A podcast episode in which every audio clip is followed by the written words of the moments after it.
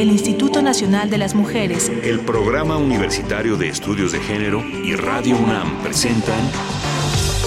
Tejiendo Género. Tercera temporada. Porque solo a través de la equidad podremos construir una sociedad más, justa. Qué difícil cantarle a tierra madre que nos aguanta y nos vio crecer. Y a los padres de tus padres y a tus hijos los que vendrán después. El planeta en el que vivimos tiene en nuestra lengua un nombre en femenino, un bello nombre, Tierra, la Tierra, la Madre Tierra. Sin embargo, las mujeres que lo habitan, las mujeres que viven en este planeta de nombre femenino, no han podido en siglos y siglos decidir el destino de esta Tierra, cuidarla, protegerla. Hoy en Tejiendo Género comenzamos una serie de cinco programas dedicados a las mujeres y el medio ambiente y escucharemos en ellos las voces y las reflexiones de cinco expertas que desde diferentes disciplinas de acciones están trabajando para señalar y cambiar los sistemas de explotación que amenazan con agotar a nuestra tierra. Mi cantar viene del río, de las piedras y las flores, de las piedras y las flores. Mi cantar viene del río de las piedras y las flores. Soy Marta Patricia Castañeda Salgado, soy doctora en antropología por la UNAM, actualmente soy investigadora adscrita al programa de investigación feminista del Centro de Investigaciones Interdisciplinarias en Ciencias y Humanidades de la UNAM y por el momento funjo como secretaria académica del centro. Hasta hace unos años la investigación sobre los temas ambientales estaba relacionada, ante todo, con las ciencias naturales, pero poco a poco ha quedado claro que los estudios sociales tienen un papel fundamental en la comprensión de los problemas ambientales y, sobre todo, en la búsqueda de soluciones realmente profundas y eficaces. Ese es el caso del trabajo de la doctora Marta Patricia Castañeda, quien desde la antropología y desde los estudios de género se ha ocupado de reflexionar sobre esta situación. Yo llegué a tocar la temática de mujer, género y medio ambiente a través de mi investigación de muchos años con temas que son importantes para las mujeres indígenas. Durante varias décadas ya he trabajado, colaborado con, con compañeras indígenas, particularmente en la última década con indígenas organizadas, que están haciendo un trabajo muy importante, no solo de organización de ellas mismas dentro de sus comunidades, dentro de sus pueblos, como interlocutoras del Estado, sino también como promotoras de nuevas formas de cultura y de nuevas formas de relación con el medio ambiente y la naturaleza.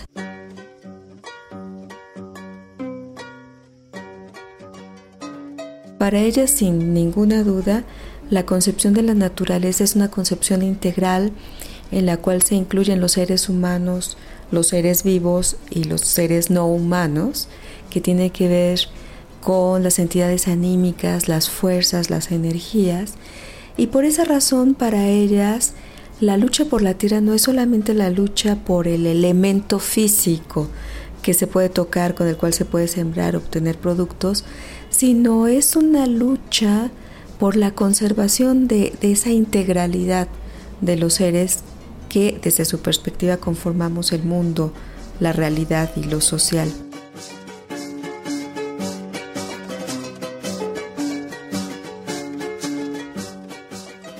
Por ahí es que entré al tema de medio ambiente, entre otras cosas porque ellas fueron de las primeras en denunciar las terribles consecuencias que tendrían algunas afectaciones como el cambio climático, la alteración de los ciclos de lluvia en relación con la alteración de los ciclos agrícolas, las consecuencias que traería la introducción de los productos transgénicos para los cultivos tradicionales. Y más adelante ellas han sido también unas fuertes impulsoras de la crítica y el cuestionamiento a las políticas extractivistas, no solamente en México, sino en el resto de América Latina. Por el suelo hay una compadrita que ya nadie se para mirar. Por el suelo hay una mamacita que se muere de no respetar. Pachamama, te veo tan triste. Pachamama, me pongo a llorar. No es poca cosa esto que comenta la doctora Patricia Castañeda, porque la postura crítica ante las políticas extractivistas representa la atención a uno de los puntos nodales de un sistema de explotación de los recursos que está dañando seriamente al medio ambiente. Se trata de toda esta tendencia del modelo económico actual que ya no se centra solamente en la producción directa con materias primas asequibles, sino que busca la producción de energéticos, de materia prima y de fuentes de recursos a través de la explotación intensiva de áreas naturales. Y en ese sentido el extractivismo incluye la minería, por ejemplo, incluye la explotación de los mantos acuíferos en beneficio de la industria y de otras ramas productivas y por supuesto incluye un programa, un plan de, explotación de la fuerza de trabajo mucho más agudo porque no solamente introduce maquinaria, sino que explota intensivamente la mano de obra en aquellos territorios, en, aquellos, en aquellas fuentes de obtención de materia prima en las cuales esta sigue siendo imprescindible. Entonces la industria extractivista o las políticas extractivistas ponderan esa relación fuerza de trabajo o mano de obra maquinaria como lo fundamental, pero a través de una sobreexplotación de la mano de obra. Las primeras movilizaciones las hicieron mujeres del campo, justamente por su vínculo tan estrecho con todo lo que son los ciclos de producción agrícola y la evidencia para ellas de que algo estaba cambiando. No solamente estaban cambiando los ciclos de lluvia, sequía, que afectaban entonces los periodos de siembra, cultivo y cosecha, sino que se dieron cuenta también de que había cambios muy importantes en la calidad de los elementos naturales.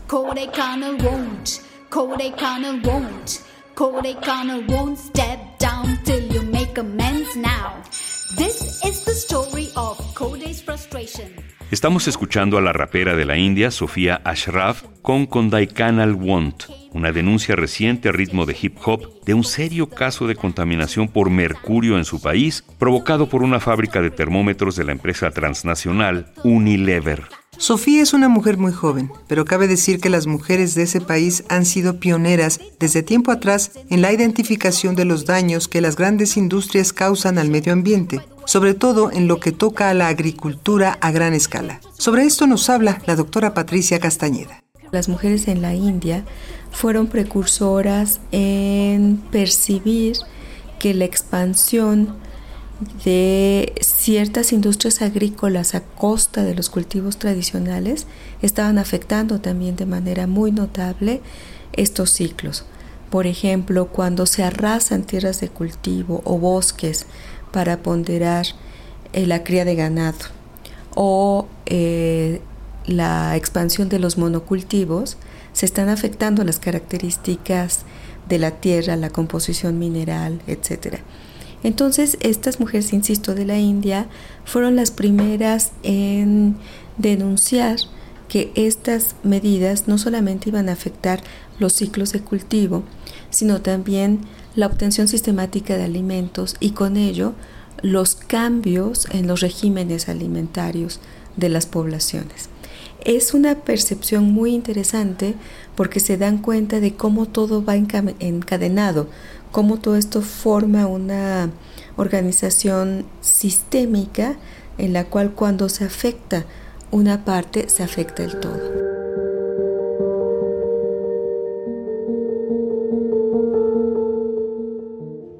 A la par de que se cambie, por ejemplo, el uso de, de la tierra, se introducen nuevas pautas alimentarias, centradas, diríamos en México, en la comida chatarra, pero digamos en términos más académicos, en la sustitución de alimentos sanos y nutritivos por alimentos que proporcionan energía de manera muy rápida y esa misma ingesta genera una, un aprovechamiento muy rápido también de la energía, lo que lleva a una suerte de adicción porque se necesita más comida de este tipo en lapsos más, cortos. Esto es un problema mundial y las mujeres lo fueron evidenciando, lo fueron documentando.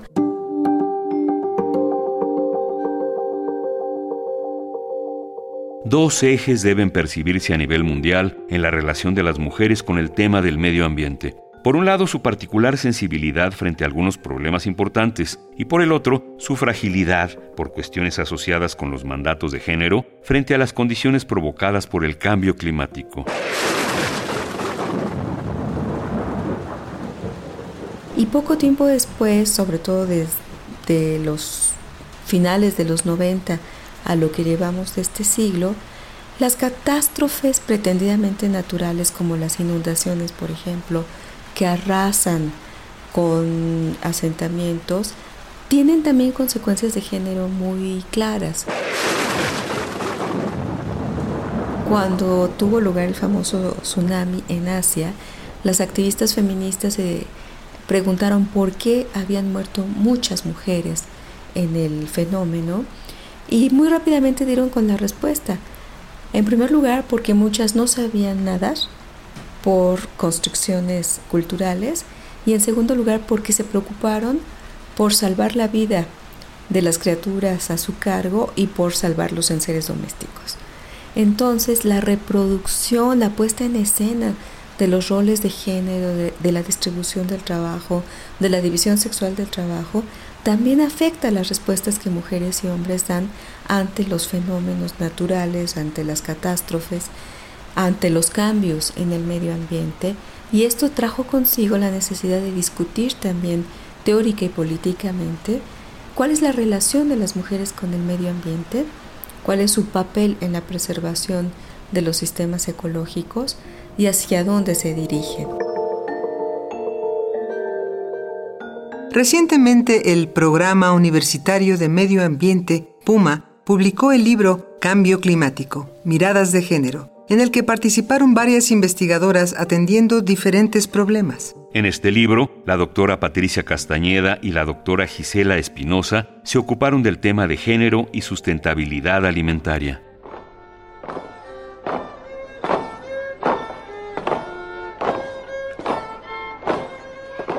Cuando tratamos de vincular género, medio ambiente y cambio climático, decidimos orientar nuestro trabajo partiendo de lo micro, de las personas, de quienes en el día a día enfrentan los efectos tanto del cambio climático, de la afectación del medio ambiente, como de la necesidad de alimentarse y alimentar a otras personas. Está muy documentado en las sociedades campesinas mexicanas que las mujeres que están al frente de los grupos domésticos son las que comen menos y comen al final del resto de integrantes de la familia. Entonces, cuando hay una crisis alimentaria, también son las mujeres, junto con algunos otros grupos de edad, quienes empiezan a tener un menor acceso a los alimentos y cuando hay escasez son quienes procuran distribuir de manera equitativa los alimentos, aunque eso no se cumple en el caso de ellas mismas. Por eso en ese artículo y retomando una perspectiva que ya había eh, trabajado Gisela en un trabajo anterior, nos abocamos a ver cuál es el papel de las mujeres en el ámbito de lo doméstico. Como decimos en alguna parte del artículo, cómo la soberanía alimentaria empieza a expresar su presencia o ausencia en la cocina, en la cocina misma por el acceso a los alimentos, por la posibilidad de hacer comidas nutritivas suficientes, etcétera, o no, de acuerdo con el contexto, y cómo son las mujeres las responsables de hacerlo, no solamente como una parte que tienen que cumplir como un mandato de género, sino porque también forma parte de una cultura femenina. La transmisión de las recetas de cocina, de la culinaria, etcétera, no se podría sustentarse en el trabajo de las mujeres sin la transmisión de los conocimientos culinarios de las mujeres y tampoco sin la creatividad y la inventiva de las mujeres para transformar unos cuantos productos vegetales o animales en una comida que además de ser rica en nutrientes, sea sabrosa, responda a las necesidades culturales y agasaje a las otras personas. Cuando hablamos de seguridad alimentaria estamos hablando de que haya alimentos suficientes para la población. Cuando hablamos de soberanía alimentaria nos referimos a que un país sea capaz de proveer de alimentos a toda la población. En el momento actual en México no se cumple ninguna de las dos condiciones. No contamos con seguridad alimentaria ni con soberanía alimentaria, precisamente porque México se ha movido de ser un país productor de alimentos a ser un país consumidor. Y esto tiene serias repercusiones en las casas, tanto urbanas como rurales, pero se vive de manera mucho más acuciante de acuerdo con la clase social y el contexto.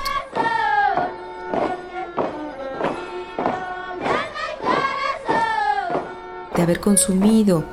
el complejo maíz, frijol, calabaza, chile que caracterizaba nuestras sociedades, tanto en lo rural como en lo urbano, hemos pasado a un consumo de alimentos procesados ricos en grasa, ricos en carbohidratos y muy pobres en otros nutrientes. Y bueno, pues las mujeres tienen que lidiar con ambas cosas y tratar de combinar la comida chatarra con la comida sana. Y en eso estamos.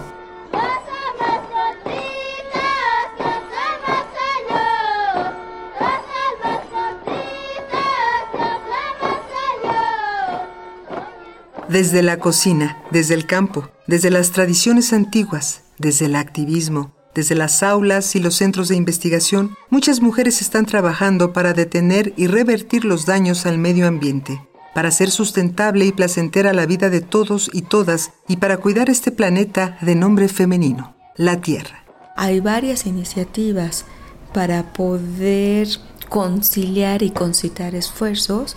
una de ellas es la reciente formación de la Red de Género, Sociedad y Medio Ambiente que coordina la doctora Margarita Velázquez, directora del CRIM de esta universidad, y es una red que, siendo fundamentalmente académica, ha convocado también a organizaciones sociales y civiles y convoca a funcionariado y a quienes participan en las agencias internacionales y agencias de financiamiento para discutir de manera conjunta cuáles son los temas más importantes de la agenda de género, sociedad y medio ambiente y poder buscar respuestas también integrales y conjuntas con la participación de quienes estamos en los distintos ámbitos que tenemos una apreciación puede ser muy completa pero no deja de ser parcial sobre cada uno de estos temas y que la convocatoria conjunta puede ser muy productiva y puede generar propuestas, alternativas, mecanismos, acciones mucho más efectivas porque reúnen distintas miradas y pueden actuar en distintos campos. Muchas gracias a la doctora Marta Patricia Castañeda, antropóloga, especialista en temática de género y actual secretaria académica del Centro de Investigación Interdisciplinaria en Ciencias y Humanidades de la UNAM, por esta conversación. Pero sobre todo, gracias por su gran capacidad de análisis y por sus esfuerzos de todos los días. Y a ustedes, amigas y amigos, muchas gracias por su atención y hasta la próxima el Instituto Nacional de las Mujeres, el Programa Universitario de Estudios de Género y Radio UNAM presentaron Tejiendo Género. Tercera temporada. Porque solo a través de la equidad podremos construir una sociedad más, justa.